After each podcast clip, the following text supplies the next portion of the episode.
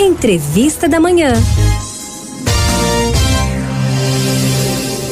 Com o aumento da população idosa, cresce também o número de fraturas ósseas relacionadas à osteoporose. A Organização Mundial da Saúde, OMS, estima que o número de casos da doença deve crescer três vezes até o ano de 2050. Um dado bem preocupante, né? No Brasil, de acordo com dados do Ministério da Saúde, 10 milhões de brasileiros são afetados pela doença.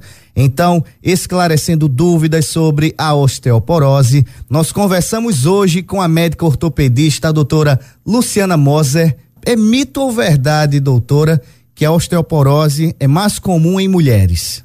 É verdade. A osteoporose ela é quatro vezes mais comum nas mulheres do que nos homens. Uhum. E as fraturas por osteoporose, elas acontecem nas mulheres cerca de 5 a 10 anos antes do que nos homens.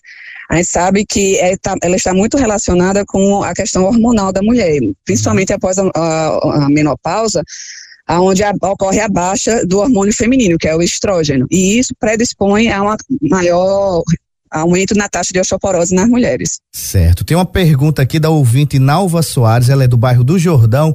Ela pergunta aqui: o cálcio ingerido em alimentos derivados de leite já é suficiente por si? Só como prevenção é preciso tomar suplementos? A gente sabe que uma dieta é, rica em leite, ela já por si só já é suficiente. Uhum. A, o, o, cálcio oferecido do leite da dieta, ele é mais bem absorvido no intestino, por isso que ele é até melhor do que o cálcio do suplemento. Porém, a maioria da população brasileira, principalmente, ele não consegue ter essa ingestão adequada, por isso que se toma o suplemento.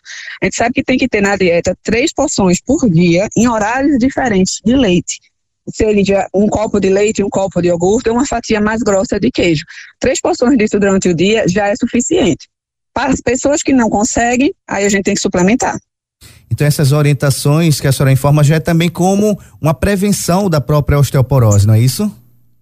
Isso, ela já serve para, na verdade, o cálcio e a vitamina D, eles são suplementos para você conseguir fazer uma reserva óssea. O tratamento da osteoporose já faz parte de, já é outra categoria de medicações. Certo. Ô doutora, mais uma dúvida aqui, é mito ou verdade que quem tem osteoporose não pode praticar atividades físicas? É mito total. A gente sabe que a prática regular de atividade física, ela facilita a gente a, a ter uma boa densidade óssea, prevenindo assim a osteoporose. A gente tem que ter atividade de, impacto, tipo caminhada, corrida, principalmente exercícios de força.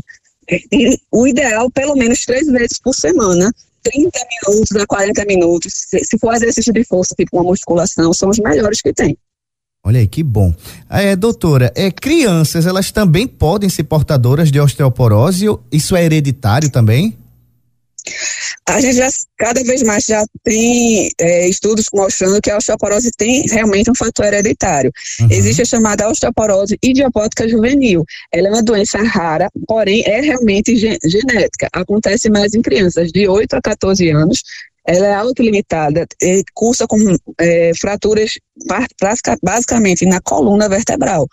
Mas ela é autolimitada, ainda não se sabe exatamente o que causa. Só que é genética. Entendi.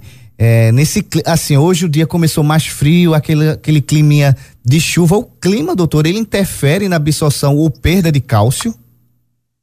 Ele, na verdade, ele vai interferir na, no metabolismo do cálcio em relação à vitamina D. A gente sabe que a vitamina D, ela está presente na pele, ela é ativada pelo sol.